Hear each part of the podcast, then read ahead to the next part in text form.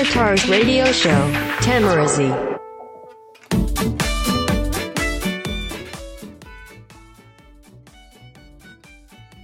今日も一日お疲れ様でした。どうもよざっちです。さあ今日は2020年4月30日木曜日。ただいまの時刻は22時55分、夜の10時55分でございます。さあ、えー、怒涛の、もう本当にいろいろあった4月ももう今日で終わりということで、えーと、あと1時間後にはですね、えー5月がやってきます。あの、本当に早いね。で、俺、すごいうっかりしたんですけど、4月って今日で終わりなんですね。いやー、4月が30日までっていうのは頭の中でももちろん分かってるんですけど、なんか明日までが4月だと思ってて勝手に。で、4月いっぱいで終えなきゃいけない案件っていうのがありまして、まあ、早めに終わらせてたからよかったものの、危ないところでしたね。あと1日伸ばしてたら。いやー、助かりました。えーと、で、まあ明日、えーから5月ということで、まあ明日1日、えーまた頑張ると。あのー、あさってからはですね、まあゴールデンウィークということで、まあもう、この昨日の祝日絡めてですね、えー大型連休取ってる人もいると思うんですが、まあ多分、多くの人が、えー、あし、あさってからの、まあ連休、まあ5連休ぐらいだったかな、確か。土日、月火水。5連休もゴールデンウィークだと思うんですけれども、まあでもね、えーゴールデンウィークといっても、えーまあ例年のようにこう浮かれて、まあ、楽しむっていうのはちょっと難しい状態であってですね、えーまあ、総理からの緊急事態宣言、あれも俺ちょっとまだネットニュースでしかチェックしてないんですけど、あれはちゃんと正式に1ヶ月、えー伸ばすっていう方向で発表されたんでしたっけ？まあちょっとちゃんとはあの見れてないんでわかんないんですけれども、まあでもあの、1ヶ月程度の延期を、えー検討、もしくはもう決定、えー事項としてですね、えー考えているようですね。いや、まあそんな中で迎えるゴールデンウィークっていうのはまたちょっと、うん、なんとも言えない、もう本当に意味があるのかどうかって言われるとまたちょっと難しいところではあるのかなと思うんですけど、ゴールデンウィークって言っても多分医療関係者の人は全然関係ないだろうし、あの、在宅ワーク、僕みたいな在宅ワークとか、まあそういうことをややれてる人とかだったら、まあ多分そこまで環境は変わらないだろうし、うん。本当に、まあ、5月、えーこのゴールデンウィークぐらいまでって思,、えー思って、こう、頑張っていた。まあ、ちょっとし、なんとか気持ちをつないでいた人たちが、えーこの先もまだ続くってなるともう、どういう思いなんだろうなっていうことは、えー本当に思っていてですね。いや、しんどいものがありますよね。で、まだこの、本当に新型コロナウイルスのことだけでもですね、まあ、大変じゃないですか。えー病気のこと。で、それに伴って、こう、自分の命を守る、えー周りの、こうと、えー不要不急の外出はしないみたいな、そういった、えーことプラスですね、なんかこう、まあ、なんて言えばいいんだ、国会中継はもう本当、どんどん、まあ、断片的な、あの、上がってくる動画だったりとか、自分でも、あの、時間があったら、えー見たりするんですけど、本当になんかこう、ただでさえこの今の状況で大変なのに、このまあ政治家のいろんなこう、ものがあらわになってきて、えーより、まあ、畳みかけるようにこう、すごくしんどい気分になるっていうことが最近多々あると思うんですよ。えー今日もなんかこう、びっくりしたのがですね、えーっと、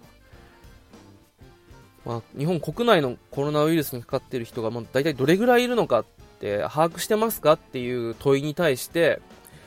もうあの、国会がシーンとなってですね、で、総理がこう、まあ、なんとかこう、そのまあ答弁の場所に立った時に、こう、まあ、これは、これは、その質問はこのまあ答弁のこの紙に書いてないから、ですね、みたいな、こう、まあ、ちょっと半ば、そっち、それ書いてないことなんで質問するのって、ああの質問した相手を責めたような物言いをしてですね、うん、それもすごくショックを受けて、うーん、ここまでかっていう。うん、まあ、全部を僕は知らないので、えーっと、なんとも言えないんですけど、それでも、えー、まあ、正確な数字を言えとは言わないですけど、そ、そこまで把握してないものかと思って、ちょっと、えー、ショックを受けたんですけど、まあ、そういう風にですね、えー、っと、なんだろう、ただでさえ、こう、しんどい状況、まあ、もう本当パンデミックというか、この病気で、おのおのが、えー、意識を注意して、えー、向けなきゃいけないっていう上に、今まで隠れていた、なんか本当になんか、海というかなんか、良くないものがどんどんどんどんこう、えー、重なってきて、さらにそれで心に追い打ちをかけるみたいなね。そういうことが続いてますよね。しかもで今日も、あの、俳優の志賀幸太郎さんが、えー、亡くなったということで、あの、3匹のおっさんとか、陸王とかめっちゃ好きだったんですけどね。あの、好きな俳優さんだったんですけど、まあ、誤嚥性肺炎。まあ、こっちはコロナウイルスじゃないのかな。うん。あの本当に、なんだろう。自分に直接関係があるわけじゃないけど、本当に知ってる有名人が亡くなるっていうだけでも、なんかすごくダメージ食らいますよね。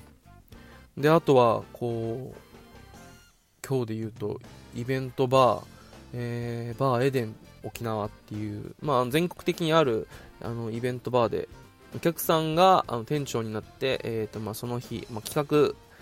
立ててその1日店長をやれるバーっていうのがあってですねすごく1回だけしかあの行けたことないんですけどすごく素敵な場所であのちょうどこれの、あのお店のあの情報を見てたのも1年前ぐらいからだったなと思ってですねあのーちょうど1年前、あの、平成最後の日だったわけなんですよね。あの、ふと思思い返すと。で、1年前のあの、録音っていうのを聞いてみてですね、もう気づいたらこれも結構撮ってるんで、えー、だいぶストック溜まってるんですよ。で、1年前の振り返ってみると、あの、東京で役者を目指していたのを辞めて帰ってきて、プログラミングスクールに通う前の時だったんですよね。で、あのちょうど平成最後が、えー、最後の日で、なんかちょっと大晦日感があるみたいな、えカウントダウンとかして令和を迎える、みんなワクワクしてるみたいな、まあそういう、えー、ちょっと、まあこれからどうなっていくんだろうみたいな、ちょっと楽しみに、ちょっと希望に満ちたじゃないですけど、まあ楽しい感じの、えー、録音だったわけ、録音音源だったわけですよ。うん、で、その頃にちょうどまあ僕プログラミングスクール、えー、通い始め、これから通うぞっていう時に沖縄にまあ帰るわけじゃないですか、地元に。で、その時に、あの、エデン沖縄っていうものを、えー、これから開こうとしている過程をですね、あの、ツイッターで見ていてずっと、あ、すごい人がいるんだなと。えー、で、沖縄ちょうど帰るから、あったら行ってみたいな、と思って、まあ、なかなか機会がなくて、行けたのが今年の2月になってからなんで、まあ、もう本当に10ヶ月ぐらい、半年以上経ってからの、えー、っと、まあ、イベント参加だったんですけど、あの、そのプログラミングスクールのつながりで、あの、同じ、要はスクールの、えー、っと、僕は1期生で、その方は3期生になるのかな ?3 か4か、まあ忘れた、忘れたんですけど、まあちょっとつながりとかもありながら、あ、この人がやってるんだ。で、すごくいい場所だな。で、そこでやるイベントもすごく面白いなと。で、2月に参加して、えー、チョコレートバー、あの、チョコバーの、多分これも録音あるんです。チョコバーの、えー、イベントに参加して、で、面白い場所だなと思って、ああ、これからここでなんかいろいろあったら、どんどん参加したいし、自分も、ゆくゆくはやってみたいな、とかって思ってたんですけど、えー、そこも、えー、4月いっぱい、まあ今日ですね、4月いっぱいでの閉店が、えー、決まっておりまして、なんかすごく寂しい気分になっています。うん。なんかこう、まあ、生死に関わる病気でそのために自分たちでこう身を守らなきゃいけない。でそれに伴って自粛を行うために、えー、経済がストップしてでその、えー、影響で団体会社の存続すら危ぶまれている場所がいっぱいあると。でそれに畳みかけるように、えー、まあ、政府政治家たちの何とも言えないこの姿っていうものが畳みかけるようになって、こう、1年前にとても想像しなかった、あまあ、その、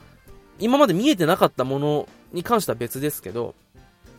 ただまあ、この状況に関しては、えー、1年後に、1年後にこうなっているとはとても思わなかった、まあ、未来なわけですよ。で、これからどうしていく、どうなっていくんだろうっていう不安もいっぱいある中で、うーん、最近でも、最近というか、まあ、ふと思ったのが、もう、自分にできることしか、できるほどや、もうちょこっとでもいいからやるしかないなっていうことはもう 最近嫌というほど思っていて、もうどんなにちっぽけでもで、ね、お世話になった劇団とかが今もう存続の危機だと。で、クラウドファンディング出してるけど、今自分の生活もいっぱいいっぱいでクラウドファンディングに回す、えー、お金もないと僕は で、なんかね、あの、YouTube とかであの動画とかを配信してですね、あのリモートで合唱とかをやっていて、まあ、すごく素敵なあの試みだなと思ってシェアすることしかできないなと思ってたんですけど、それでも何もしないよりがマシだなと思って、なんかもう自分のこの無力さを感じるっていうのは、ただただネガティブになるだけなのでやめようっていう、まあ、例えば不要不急のまあ外出をしない、しないっていうあの、マイナスになることをしない、ゼロでいるっていうことも多分立派な貢献だと思うし、もちろんゼロをプラスにできたら一番素敵ですけど、まずマイナスをゼロにするっていう、まあ、ゼロをそしてマイナスにしない、ゼロのままでいるっていうことも、十分な、あの、貢献だとは思うので、で、まあ、0を0.1にするもね、うん。そういうことをちょっと、あの、本当意識して、あの、下手にあれするとね、いやメンタルがやられるので。なんかそういう感じで、まあ自分にできる範囲の、まあ、シェアだったりとかね、あとおすすめだったりとか、なんかまあホームページとかも簡単なウェブアプリ、ウェブサイトを作るぐらいはやっぱできるので、なんかね、力を貸してあげられたらなと思っております。そしてですね、あの、本当1年前の音声を聞いて、1年後にこんな未来が待ってるとは、こんな状況が待ってるとは思わなかったんですけど、裏を返してみると、今の自分からは想像もできないようなポジティブな未来が待ってる可能性だってあるんだろうなっていうことを、まあ、本当に能天気な発想ですけど、思って、だって1年前にこんな暗い未来が来るとは思ってなかったじゃないですか。でも逆に、あのー、今どうするかによって多分1年後を、今から想像できないような、こんな未来あったんだ、もうこんな未来来るんだっていうポジティブな、え、未来にできると、えー、信じるしかないですよね。信じてやるしかないと思って。で、一日一日はこう、やっぱり、なんでもない日常でこうちっぽけで、なんかくじけそうになったりとか、へこみそうになったりとか、だらけそうになったりとかするんですけど、まあでもその先をですね、信じて、えー一日一日をこう積み重ねるしかないのかなと。えー、こんなに想像もしなかった、えー、ネガティブな未来が来るのかの来るのであれば、あの、今から想像もできないような、ものすごいポジティブな未来が来る可能性があってもいいじゃないか、と。あそんなことを、あの、勝手に あのー、思いながら、えー、日々過ごしています。というわけでですね。まあ、1年前も同じように、えー、同じ場所で今撮っていてで1年後にですねまたあの1年前の音源を聞いてですね、えー、この時、ああ、こんな大変だったな、でも今すごく幸せです、ごく明るい未来来てるよな、と、えー、言えるような日が来ることを願ってですね、えー、今日は、この、えまあ、ポッドキャスト、え締めたいと思います。もう、頑張れっていう、頑張ってって言いたくなる人はもうすでに頑張り続けて、もう死ぬほど頑張って、もう頑張らないとこまで来てると思うので、もう、無理しないで